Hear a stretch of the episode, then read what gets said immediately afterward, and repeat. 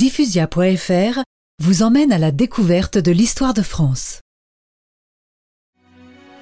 Louis XII fut un des meilleurs rois que la France ait eu. Il administra avec intelligence son domaine. Il utilisa les recettes des impôts pour le bien du pays en entretenant le réseau routier. Sous son règne, tout le monde fut heureux et le bénit. Aussi était-il appelé le père du peuple.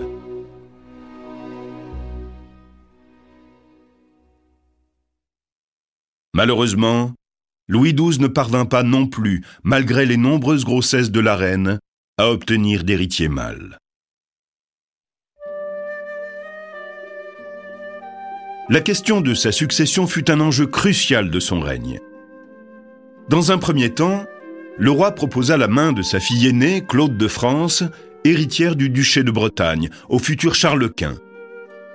Finalement, Louis XII opta pour le mariage avec son cousin François d'Angoulême, qui permettait d'assurer la cohésion du royaume. Les noces eurent lieu en mai 1514.